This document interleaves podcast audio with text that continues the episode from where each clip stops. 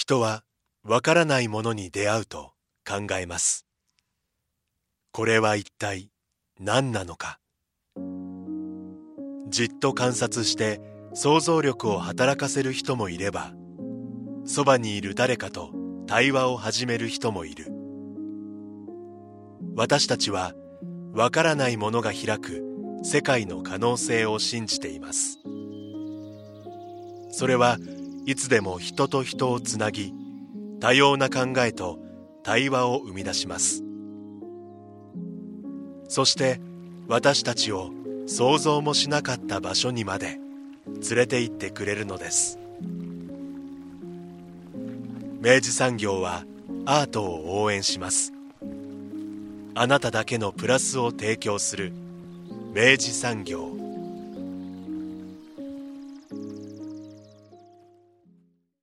明治産業プレゼンツアワーカルチャーアワービュー今週は5月に福岡市美術館で開催されるリムカーワイ監督特集上映にスポットを当てます。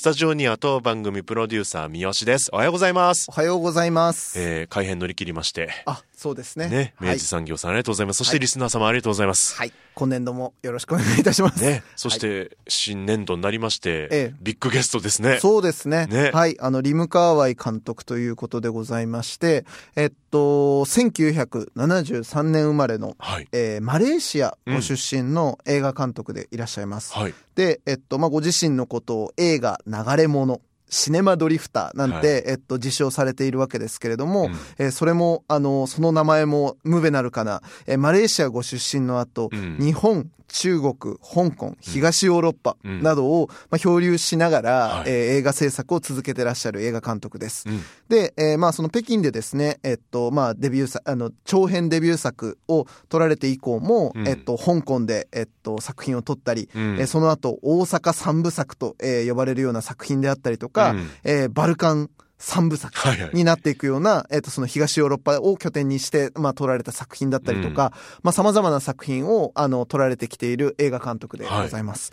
で、えーこの監督のですね、えっと、まあ、特集上映というか、うん。まあ、過去作のほ、ほぼ、ほぼ全てに近い、えー過去作一挙上映が楽しめる、えー企画が、うん。えー5月の6日と7日に、うんえー福岡市美術館で、えっと、開催されるということで、はいあの、今回特別にですね、えっと、まあ、それに先行する形で、えーうん監督を、えーこの番組にお迎えすることができたので、はいえーたっぷりと、えーお話をお聞きすることができました。まずは監督になるまで はい、そうですね。たっぷりお話いただいておりますので、はい。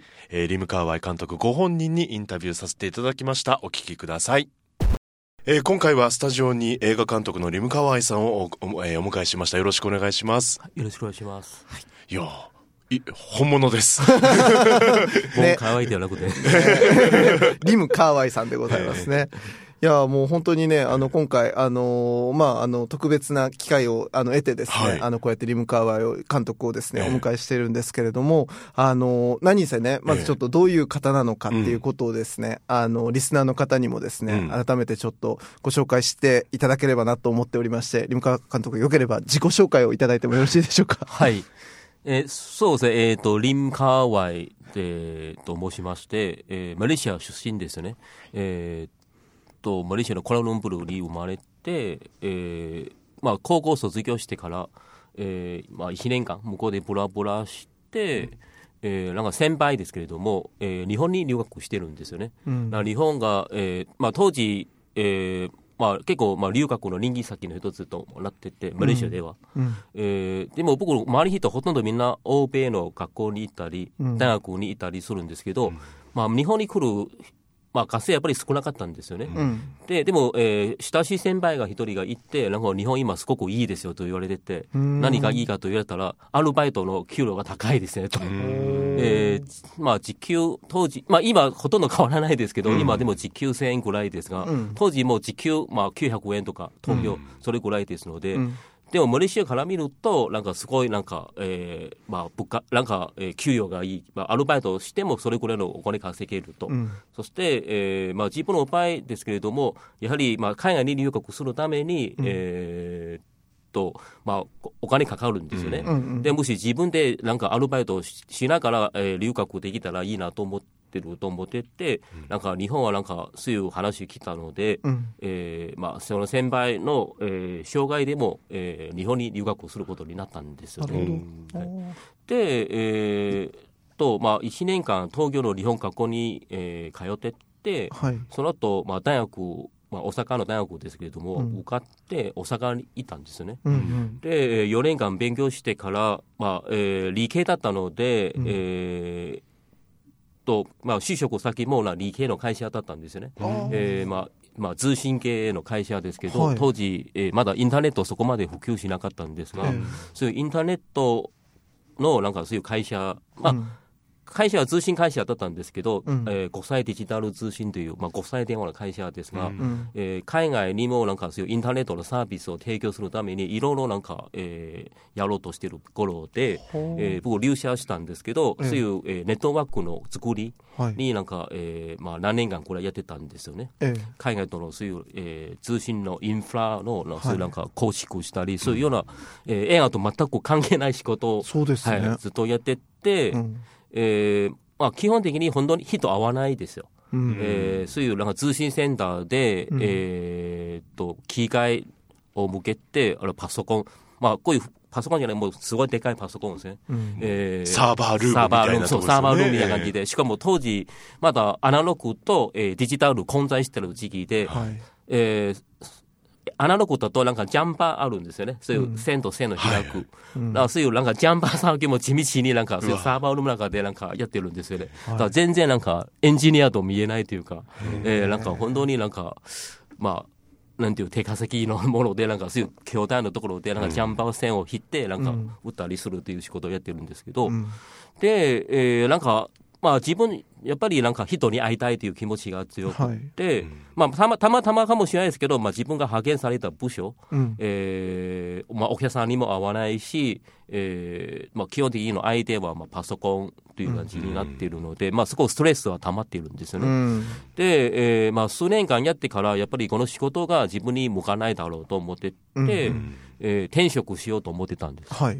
で、えーまあ、まあ、どんなところに、まあ、転職したらいいか、まあ、まあ、本当に、えーずっと悩んでたんですけれども、えーまあ、理系だったし、そして、まあ、えーそういう、まあ、ネットワークの会社で、なんかそういうネットワークの構築作業をずっとやってって、はい。えーまあ、もしべ、まあ、ずっと同じような仕事をやると面白、まあ、すでに面白くないと思ってたから、自分の性格に合わないと思ってたから、まだ同じ系列のような仕事をやってもなと思ってて、はいはい。まあ、全く違うような分野の、えーっと、職業に転職した方がいいんじゃないかと思ってて、えで、でも映画ですけれども、ずっと好きだったんですよね。うん。えーっと、まあ、まあ、本当に一の映画ファンとして、うん。えーっと、まあ、と、と、まあ、東京に行ったし、東京はやっぱり当時ミニシアターブームがあって、はいね。えー結構、そうですね、シネマライツとか、そういうなんかすごい、えーまあ、ウォンカーワイの映画とか、はい。やっぱり日本でもすごい流行ってって、えー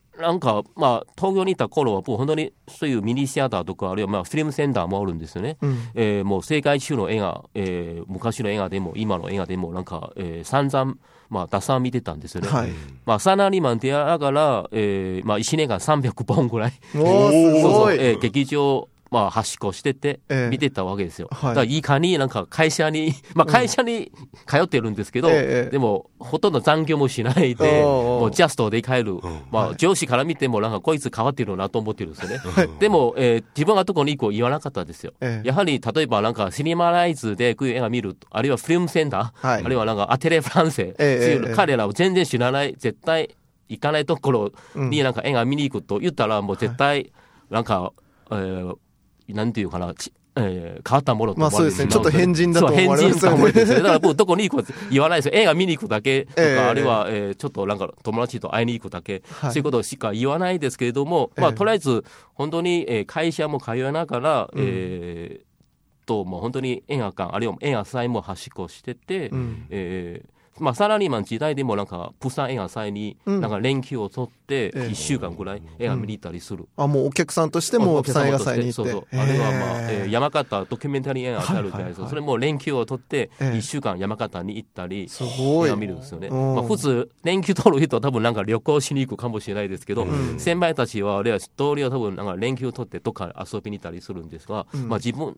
まあまあ、映画祭に通うんですよね、まあ、そこまで映画好きだったんですけれども、えーそれでもなんか映画やろうと思ってなかったんですよね。うんやはり映画見るというのはすごくまあ幸せの、なしなまあ、趣味というか、なんかやっぱりね、まあ、暗闇の中で、うん。なんか、えーまあ、全く知らない人と一緒になんかスクリーンに向けて、はい。なんか、なんか映画見る、そういうなんか、まあ、物語とか、うん。役者さんの、まあ、芝居とか、うん。そういう、なんか見るのはすごい楽しいというか、幸せですよ。本当に、多分人生の中で一番幸せ時期だったんじゃないかと思ってて、うん映画見てた時期ですね。はいえーまあ、いわゆる、まあ、映画ファン、まあ、はいシニフィルという生活は東京、まあ、サラリーマンしながらやってたんですよね。うんうんで、それ、まあ、すごい幸せだったんですが、やろうと思ってなかった。はい。少し、まあ、仕事あまりもなんか自分に合わないと思ってたので、うんえー転職した時にどうすればいいかと、とまあ、まあ、自然になんか映画に関わりたいという気持ちが生まれてくるんですよね。うんうんですけど、でも映画というと、多分なんか作り側もいるし、えー宣伝とか配給する側もいる。うんまあ、えーまあ、いろんな分野があると思うんですけど、うんえーまあ、まあ、理系だったの僕にはもしそういう映画というし、まあ、仕事になんか転職しようとしたら、まあ、どこの部署が自分に、あるいはどこの分野が自分に合うかと考えた、考えたときに、うん。えーまあ、映画監督かなと思ってたんですよね。なぜ映画監督かというと、多分一番なんか、えー敷地、まあえーむ簡単ですよね、おそらく。技術持つ必要なくて。ああ、なるほど。なるほど。多分カカメラマンやるとしたら、確かに。えー多分なんかカメラのことを勉強しないといけない。ええー録音さんでもそうですけど、はい。あとまあ美術とか、ーえそういうやっぱりいろいろなんか、えーまあ、下積み、はい。まあ、する時間が必要かもしれないですけど、うん。でも映画監督だったら多分、まあ当時ちょうどまあ20年前ぐらいですよね、ええ。ーまあ、デジタルもすごく、えー普及し始まった頃ですよね。はい。えーまあ、特に僕、えー映画祭で見た映画はほとんどデジタルで撮られてるんですよ。ですよ。でも劇場はまだ、えーフィルムだったの時代ですけど、でも海外のそういう、えー中国、特に中国のそういう、まあ、インディペンデンス映画というか、はい。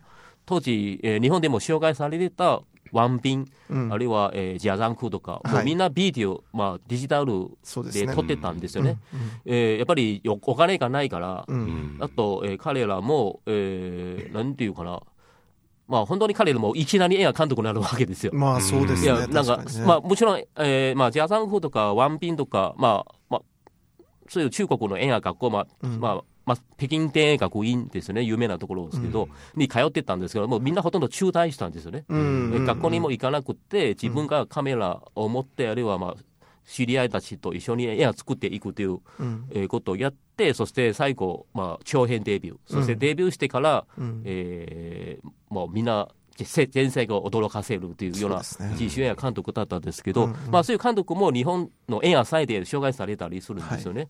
で、えーまあ、むしろ当時多分日本でしか見れない映画が起こったんですよ。うん。多分中国まず、えー見れないですよね。確かに。そうですね。特にまず、えー開放する前ですので、え彼ら、えーいわゆるアンダーグラウンドの映画監督たちで、えーそうですね、まあ、逆に日本はそういう、えーいっぱい紹介されてうん。て、いや僕も、えー彼らの映画見てて、すごく面白いなと思っててるし、うん。えー中国、今、すごくなんか、えー盛り上がっている。今本当にそうですね。い今、全然盛り上がってないですけど、まあ20年頃ですね、うん。本当になんか一番考え、僕今見ても多分、もちろん、えーと、もっと前の世代もいたと思うんですけど、まあ今は、今多分なんかジャザンクとかワンピンの、まあ、要するに第7世代ですよね。うん。えー2000年前、2000年前半頃は多分中国で一番なんか、えー活力があって、エネルギッシュで一番なんか、まあオリンピックの前ということもあって、経済発展の前ですけど、うん。いろいろ本当になんか、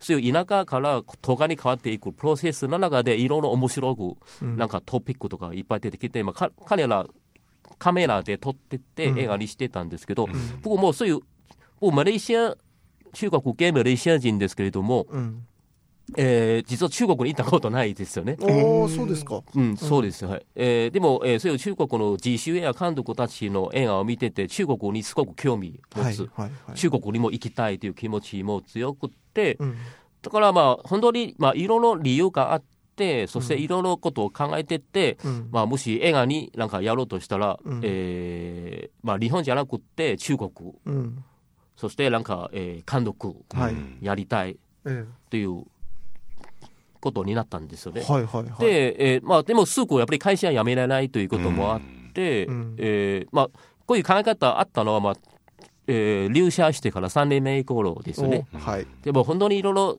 考えてて、うんそしてお金も貯めてて、うんえー6年目になってからうん辞めたんですよね。お要するに、えーこの転映画というものに転職するためにすぐ決まったことじゃなくって、はいやっぱりいろいろなんか考えてて何やればいいか、そしていろいろ考えてて、まあ3年間これかかってええ、やっと辞めたわけですよ。はいで、その2004年ですけど、2004年。はい。2004年4月辞めて、ええまあ、3人は6年間やってたんですが、はい。えー2004年の9月、うん。中国の北京電影学院に、えー留学しなるほどて、えー初めて、まあ、北京という都市に、えええーまあ、訪れて、うん。えーまあ、映画と関わることになったんですね。でも最初やっぱりすぐ映画作れないから僕もそういうノウハウもないし、まあ、映画いっぱい見てるんですけどでもどうやって作るかも全然知らなかったし、えーネットワークもないですよねやっぱり映画というものは一人では作れない、えーまあ、絵とか、えー小説とか、まあ、一人でも、まあ、音楽でも一人では作れるかもしれないですけど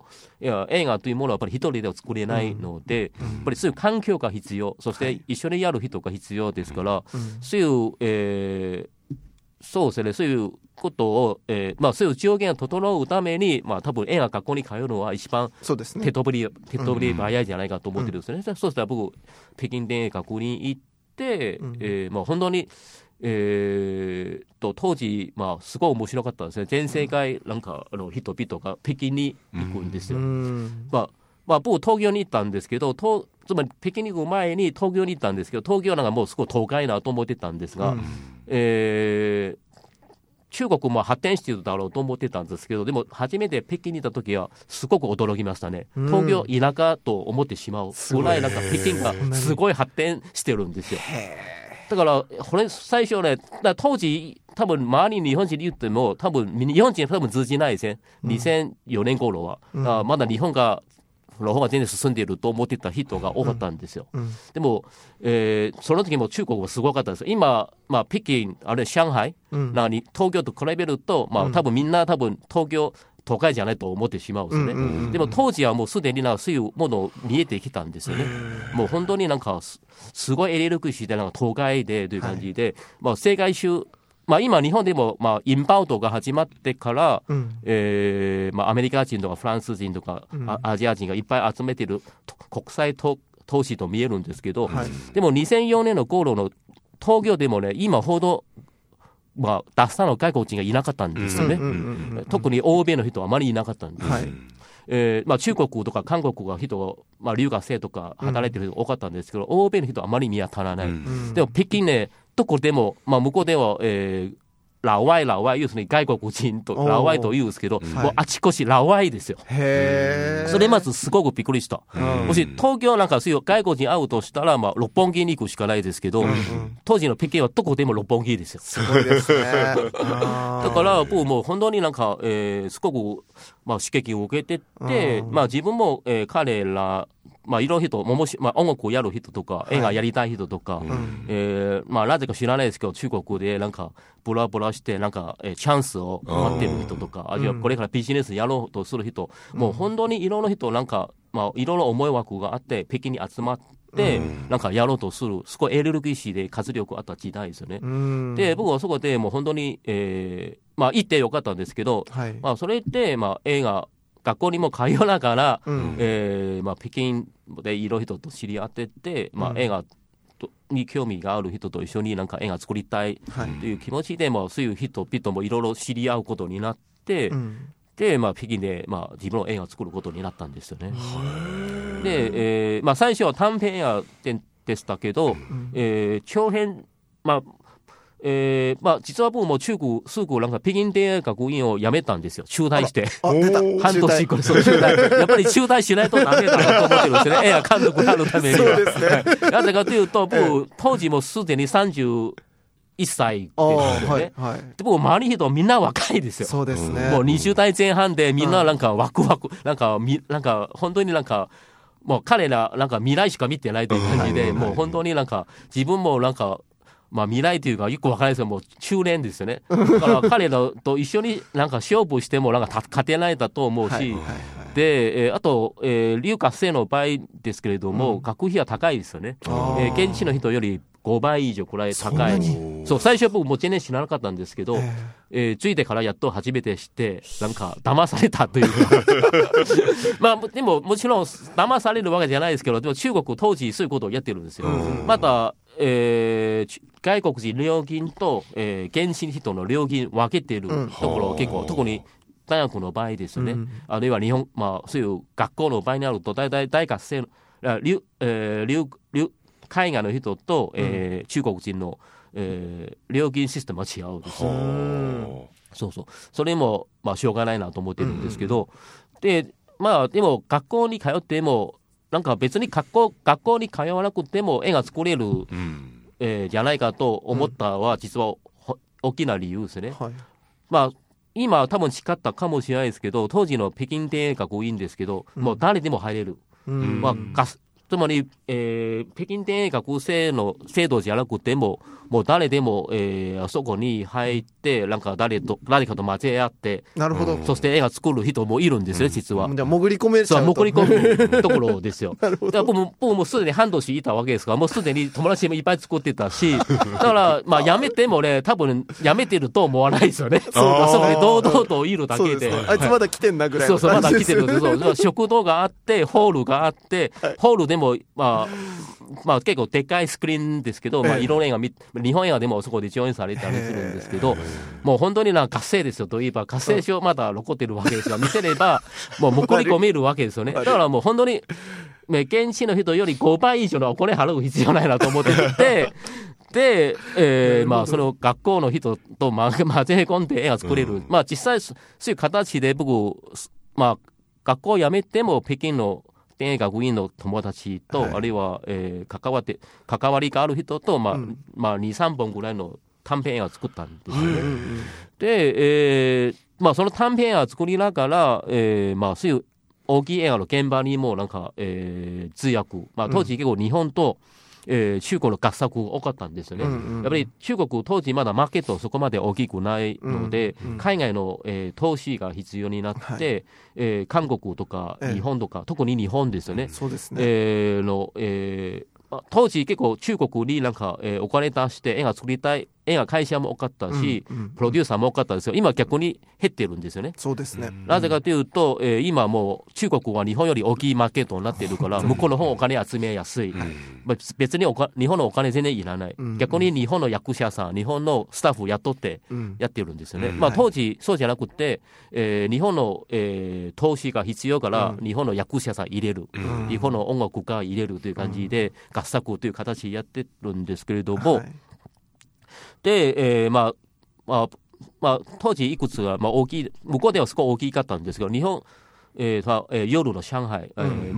が出ている、うん。えー中国のベキー・チャオが、まあはいはいまあ、大女優ですけど、えあ、夜の上海という映画があるんですよね。ええあと、えー、ボッコ、アンディ・ラウ、日本の原作、あ、ボッコーってありましたですね。ボッコーアンディ・ラウの。はいはい。そういう対策の、えーまあ、僕スタッフとしてなんかじゃあ通訳だったり、えーその制作のアシスタントとか、はいあるいは助監督をやったりしてるんですよね。うんえーあと、まあ、中香港人ですけれども、えー、ユーリックワイ、まあ、ジャザンクのカメラマンではいすよね。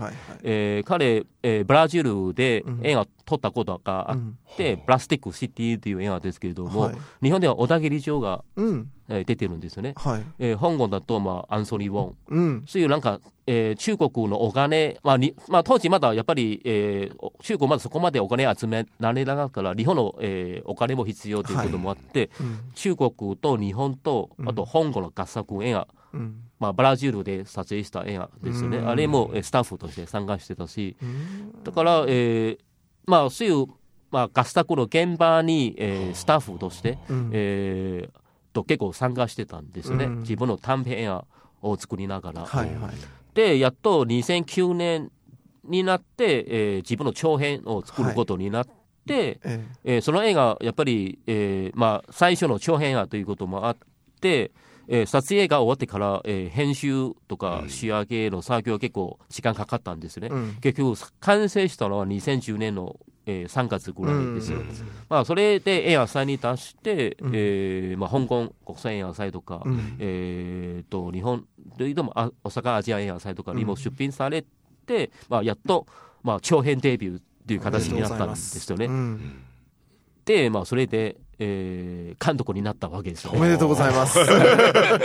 すごい。もうでも今の聞いたら、うんどうやったら映画監督になれるかっていうねもめちゃくちゃわかりやすいシミュレーション。まあ、学院に潜り込めってことですね。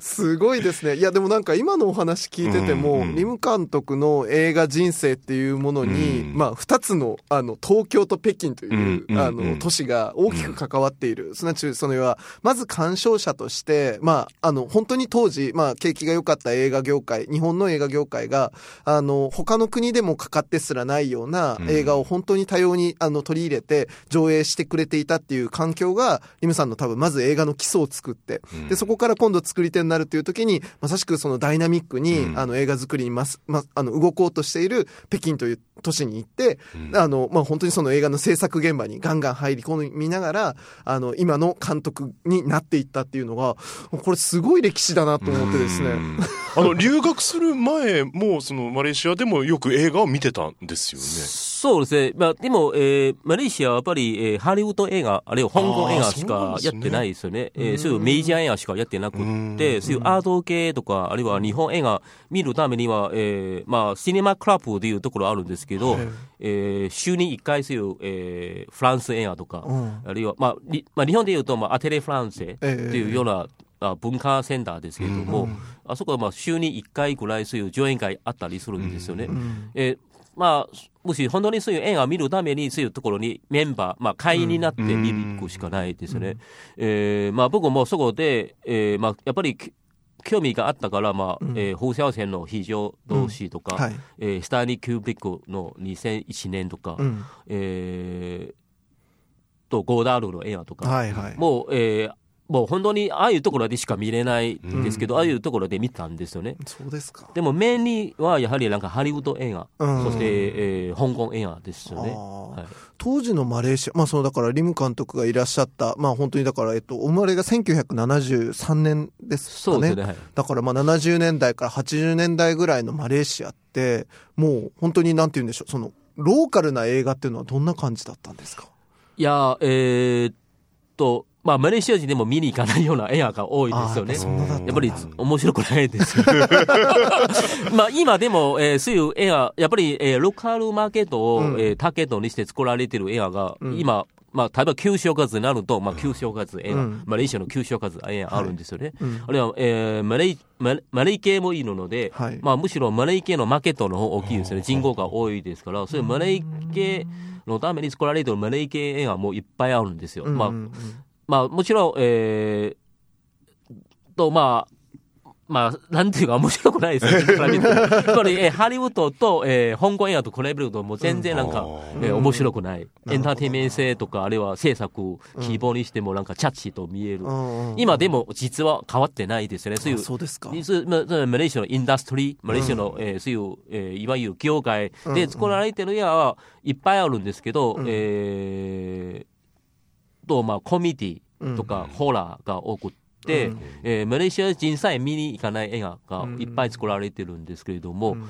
だから、まあ、例えばジャッキー・チャンの映画、はい。えーマレーシアでやると、うん中華系じゃなくて、マレー系、インド系も見に行くんですね。アクションがやっぱり面白いから。だから当時の、えーマレーシアで一番見られてる映画はやっぱり香港映画、うんあるいはハリウッド映画ですよね。むしろ、まあ、香港映画の方強かったかもしれない。マレー系でも見に行く、アクションとか、そういう超ユンファの映画もマレー系の人でも見に行くうん映画がいっぱいあったんですよね。そうですか。はい。えーでもまあ当時からでもまあやっぱそのハリウッド映画とか香港婚映画っていうような、まあそういう、あのー対策は、やっぱ子供の頃から結構やっぱお好きでご覧になってた？いや、もう、もうずっと好きですよ。今でも好きですけど。うんだから、僕、まあ、いわゆるまあそういうなんかアート系が好きな監督が、まあ、あるいは映画ファンがいるじゃないですか、彼はあまりなんかハリウッド対策を見に行かないかもしれないですけど、いや、僕ね、もうずっと小さい頃からずっと対策を見て育てるわけです、はい。初日は絶対見に行く、ええ。もう習慣も身につけたし、はい。だから日本でもそういう対策を絶対、むもしもし見るとしたら、もう初日見に行くという、まだ変わっ習慣まだ変わってないですよね。そうですか。はい、だからもう、そういう映画も全然なんか、えー、抵抗してないですよね。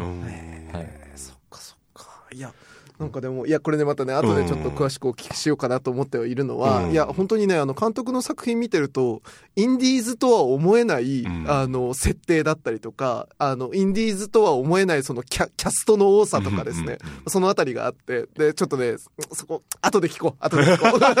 ね、いやでも本当にそうなんですよ。でもあの長長編を取られた時はじゃあ、拠点というか住んでるところは中国だったってことですかね。そうですね。うんえーまあでも、えーもう中国に行く前に、えー日本の永住権を取ったんですよね。そう、日本で永住権取るために、えーまず10年間、うんまあ、ずっといないではいけないという条件があったんですよね。うんあと、えー5年ぐらい税金払わないといけない。うんじゃなかったら、なんか、何のために日本に残るだろう、永住申請すると、いろいろ、まあ、怪しまれるんですよね。はいはいはいだから、そういう条件をクリアした上で、うんえー申請して、そして、それもすごい時間かかったんですよ。うん1年間ぐらいかかるんですよ、その永住権、えー降りるまでには。そういう条件クリアして、勝利出しても。だから、だからそのために僕も6年間会社にいたわけですよね。うんで、5年間なってから申請して、ええ1年間降りてから会社を辞めた。だから6年間いたんですけど。まあでも、まあ、まあやっぱりそういう条件をクリアしないとええ永住権取れない。ですね。だから、まあ、永住権あったから、えー、北京にいる間にも日本に帰ったりしてて、えー、本当に、その時、まあ、日本に、まあ、出稼ぎにしに来るんですよね。ええまあ、日雇いで、まあ、いろいろある。最初、あ、サラリーマンだったんですけど、その後、アルバイトをやってたんですよね。うん日本で、なんか、日雇いとして、いろいろ、中国、北京に通いながら、うんえー日本に帰って、えー、アルバイトをしたりするという生活をしてたんですよね。今は、まあ、そそうですよね。だから、サラリーマン、楽だったなと思ってた。その時。そうですね。そうですね。まあね、あの、ちゃんとこなせばね、毎日ね、あの安定して収入が入るそうそうう。そう。だから、デカ席、日本にデカ席に来て、日雇いやってからもう本当にしんどいなと思ってた。いや、でも、まさしくあの、イム監督が、あの、ご自身のことを、その、シネマドリフターであると、うんあの、映画漂流者、映画漂流者というんでしょうね。あの、として、まあ、ご自称されてあって、まさしくそこから、いよいよその、要は映画、まあ、監督になられて、あの、漂流者としての人生が 始まると思うんですけど、まあ、こっからでも相当またいろんなご経験があったんじゃないかなと思うんですけど、長編一本目撮ってみてどうでした？そこからの流れっていうのは。そうですね。えーっと、まあ本当に、えー運が良くて、うん。えーその長編、まあ、えー作ってから、えすぐまだ2作目のなんかうん。オファーが来てて、うん。そして、まだそれ2作目撮ってる最終になんかちょっと、まあ、一つの助成金を申請して、それ、えーもう取ったから、3本目も同じ年に制作をしたんですよ。うん。まあ、あと詳しく話すですけれども、要するに2010年は僕にとって、もう本当になんか、えーとまあ、忙しいというか、もう本当になんか、えー、1年間に急に3本の長編映画を 作ることになってるんですよね。すごいですね。えーえーまあ、1作目は、えー、After All These Years という映画で、えーええ。北京で撮ったんですけれども、2作目は、えーもう2010年の6月、ん。えーと、し香港で撮ったんですよね。香港のある島ではい。撮って、まあ、マジックロスという映画ですけれども、うん。で、えーその年の11月、うん。えー久しぶりに、えー日本の大阪に戻って、大阪で新世界の夜明けという映画を、はい。大阪と北京を舞台にしてる映画ですけど、うん。撮ったんですよね、はい。本当に1年間 3作を撮ったっていうことになって長て。編監督になった年にいきなり3本撮るってなかなかないんじゃないですか？そうそう、まあ本当になかなかなくて、まあそれは大変だったんですよ。ね。だから本当に、まあ本当にやってはいけないなと思ってて、ななぜかっていうと、やっぱりもう新人監督じゃなくなったんですよ。やはり、えー映画、そう、まあ多分皆さんあまり知らないかもしれないですけども、まあ、どこの映画祭でも、あるいは、えー、まあ、賞とかいろいろあるじゃないですか。新人賞で大体3本目までですそうよね。ですよね。2本、二本目までとかね、3本目までとかっていう条件があるんです条よね。件あるんですよ。えーうんまあ最近3本目になった、なってるんですよね。日本、日本の場合でも多分アカデミー賞でもそうですよ。新人賞とか、役者さんとかもう全部そうですけれども、はい3本目までには新人枠として、えー応募できるわけですよ。はいはい。まずい。いきなりもう3本取っちゃった。そうそうで、そしてエア祭もなんか、やっぱり新人、えー、発掘するために、なんか新人賞をすごく大事にして、多分、プサンエア祭とか、まあ、カンヌでもそうですよ。カンヌ1本目ですよね。カメラドールというのは1本目だけに、え、カンヌのための 2, 2本目まで。2本目までですね。はいはいはい。もう、新人としてみなす、まあ、応募する、あるいはその賞を、いやを取る資格があるんですけど、もう急になするチャンスも全部なくなったんですよねわず。か1年で。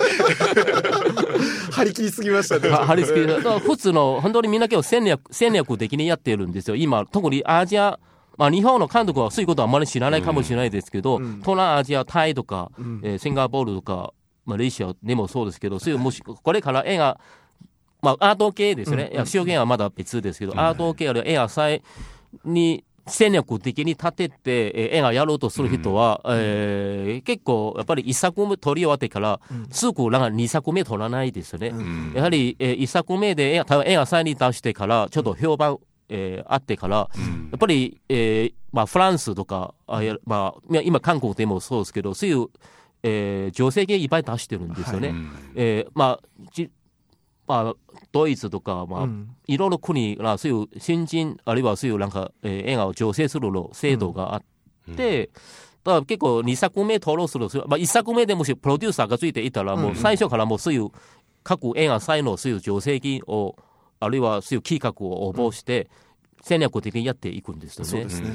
で、そして、えー、映画祭で、そういう、やっぱり、お金集めるのは最初はやっぱりそういう窓口として映画祭、うん。あるいはそういう助成金ですよ。はい。だから、そういう戦略的にやらないとなかなかうん。すぐ行かないっていうこともあって、だからみんな結構慎重になんか、えー、戦略的になんか、えそうですよね。2作目通るんですよね。ね、あの観客側もねどうしてもやっぱそのあのそのなんだろうそうやって新人なのか、まあ、ある程度キャリアがある監督なのかみたいなところでやっぱどうしても見る目ってちょっと変わっちゃうじゃなそ、いうですか。変わるんですよね。特に今、エアサイのプログラマーたちも、本当にみんな結構今、新人なんか、えー発掘するためにすごい力入れてるので、まあ、もしこれから映画やろうとする人、えーまあ、やっぱり、もし映画さえを視野入れてなんかやろうとする人は、やっぱり、もうちょっと戦略的に立てた方がいいかもしれないですよね。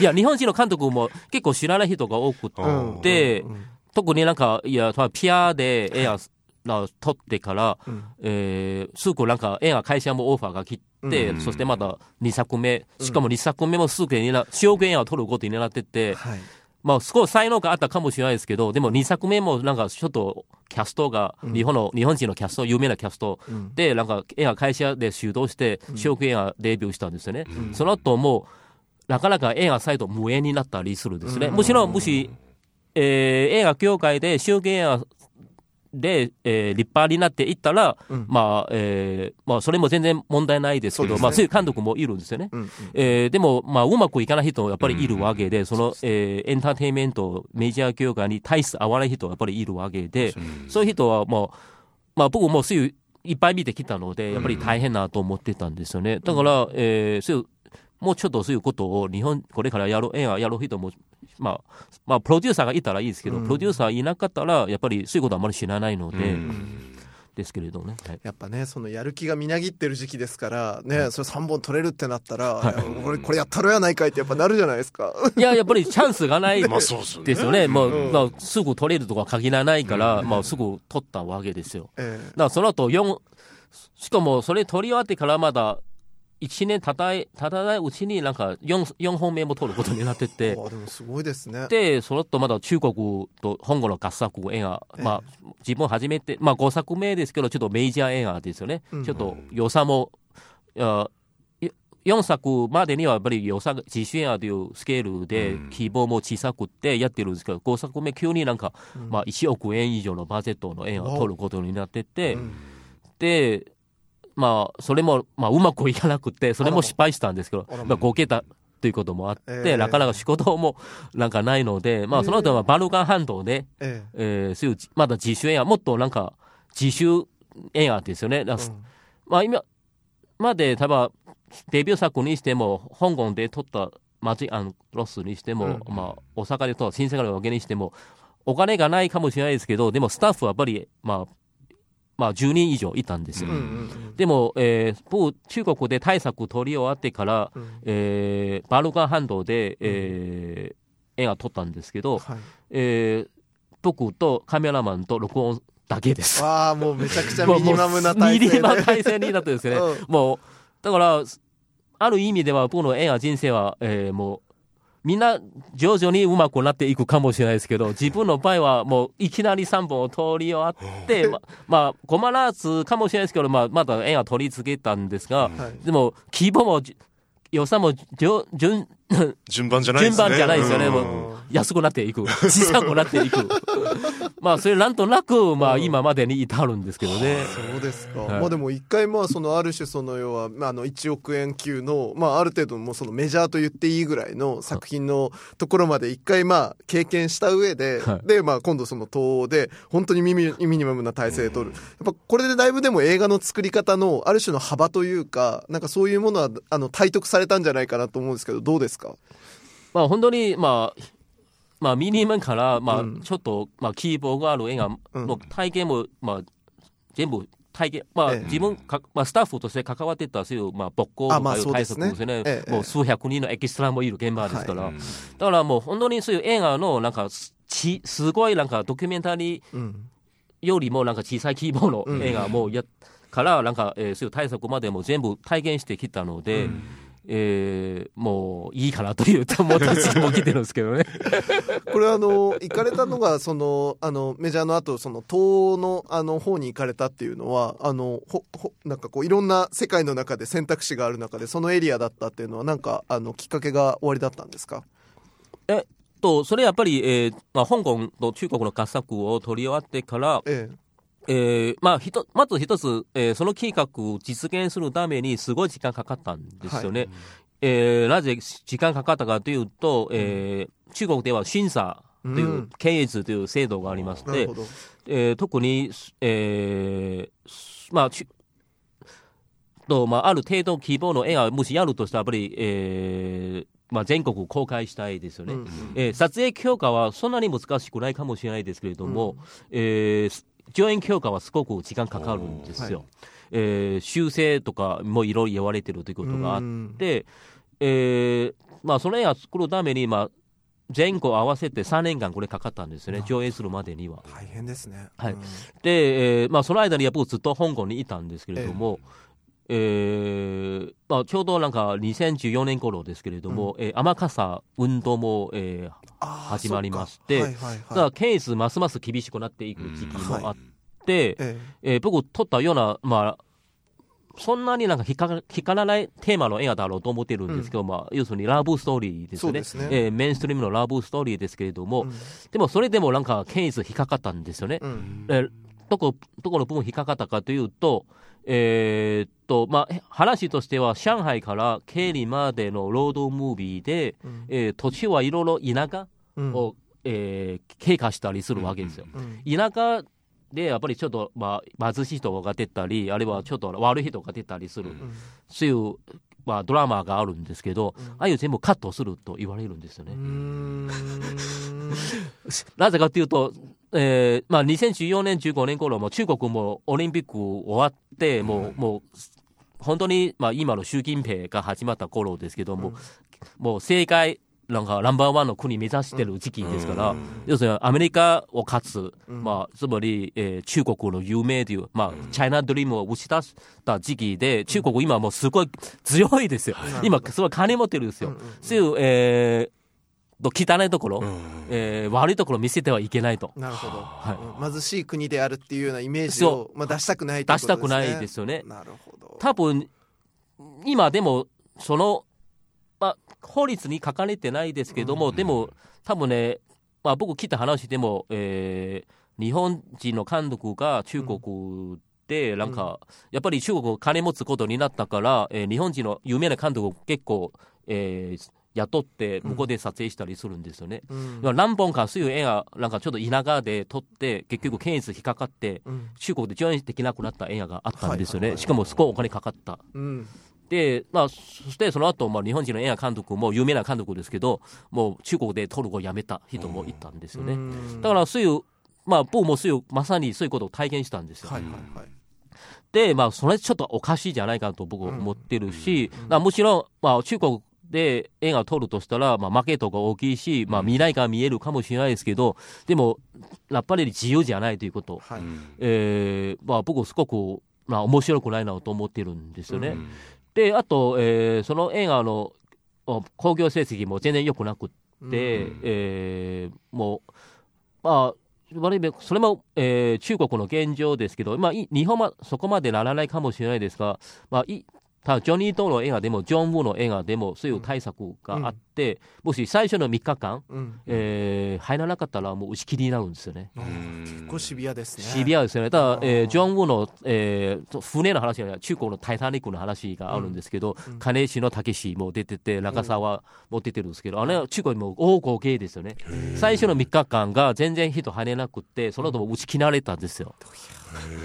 その絵はもうすごいご大ご大赤字ですけれども、でもね、まあ、その中国のそのなんか、えー興行の現状ですよね、うん。僕の映画も本当に3日間もう打ち切られてて、うん。だから、えー本当に映画、中国で映画作ったと言っても、えー上映されたと言っても、うん、まあ、決してなんか、えー美味しくないというか、なんか映画監督としても、作り手としても、やっぱりなんか、ちょっと、なんか、うん、色を変えることがあって、うんまあ、まあ、それも一つ原因ですけど、あと、やはり、こけたということが、もうオファーが来ないですよね。まあーえーそうそう、まあ、プロデューサーも、なんか役者さんも、なんか最初はまた一緒に作りましょうという、うん本当に上映する前日、そのし出演してくれた女優さん、まあプロデュプロデューサーでもあるんですけど、はい。